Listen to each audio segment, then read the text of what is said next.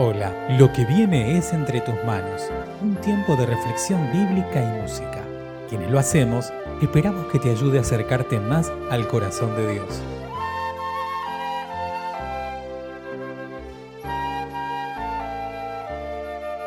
Mi nombre es Emanuel Gro y te invito a que te unas conmigo en la siguiente oración. Padre bueno, es una enorme bendición poder compartir tu palabra, poder ser guiados por ella, poder tener una mejor calidad de vida a través de ella. Por eso, abre nuestros oídos y nuestro corazón para recibirla y ponerla por obra. En el nombre de Jesús. Amén. Unamos nuestras voces, alabemos al Rey de Reyes y Señor de Señores. Él merece toda nuestra alabanza, toda nuestra adoración. Cantemos.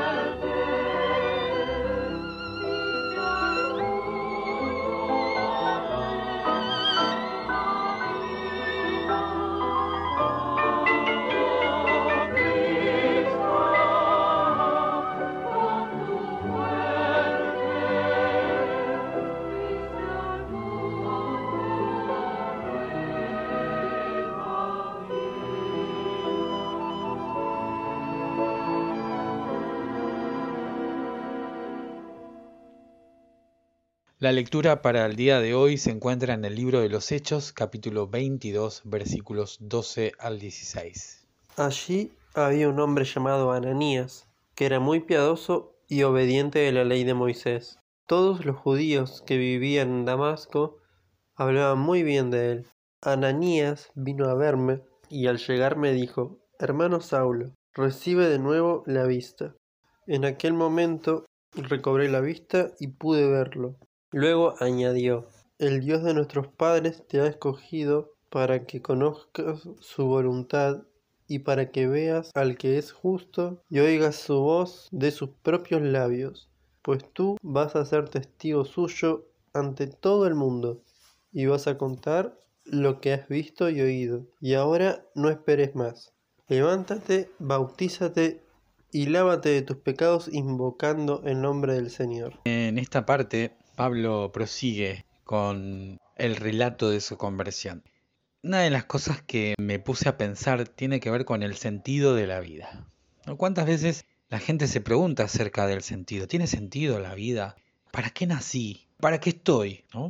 Pablo ciego en Damasco como una especie de analogía de lo que venía sucediendo con su vida espiritual hasta el encuentro impresionante con Jesús, esperaba a alguien Y ese alguien llegó y ese alguien era Ananías. Y Ananías le dijo, en el nombre de Jesús recobra la vista y Pablo logra ver. No solamente Pablo logra ver en forma material, sino que también espiritualmente Pablo estaba abriendo los ojos.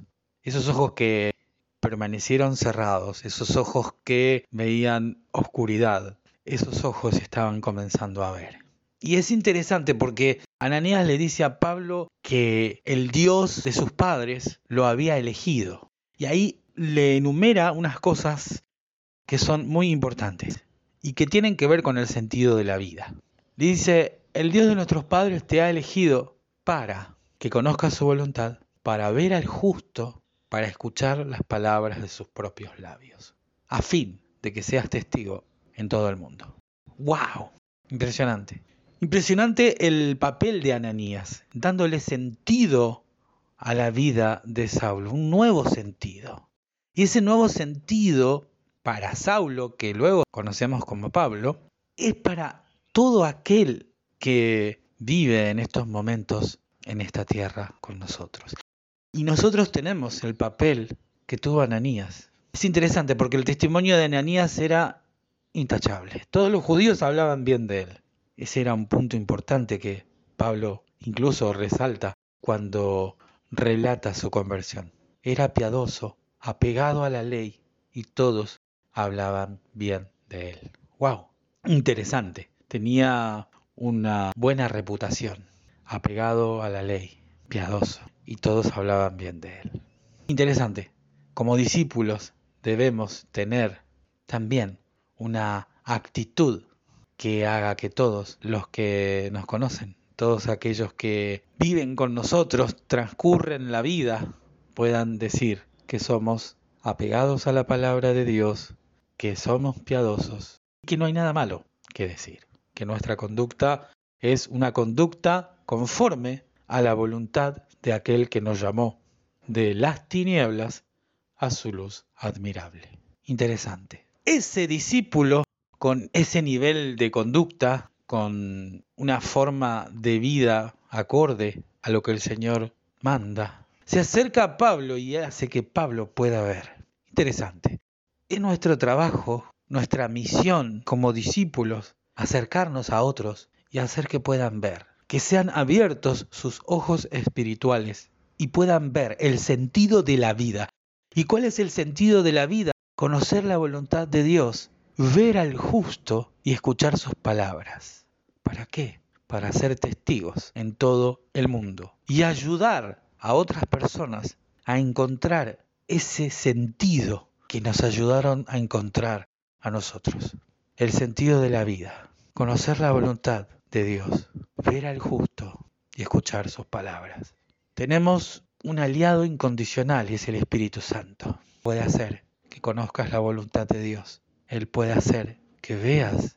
Y bueno, pero ¿cómo puedo ver a Dios? Yo. ¿Cómo vemos a Dios? Una de las formas de ver a Dios es leyendo y conociendo las cosas que Él hizo en la tierra. Cuando leo acerca de Jesús perdonando y librando de la muerte a una mujer que había pecado, cuando leo que Jesús toca a un leproso, me da la impresión de verlo.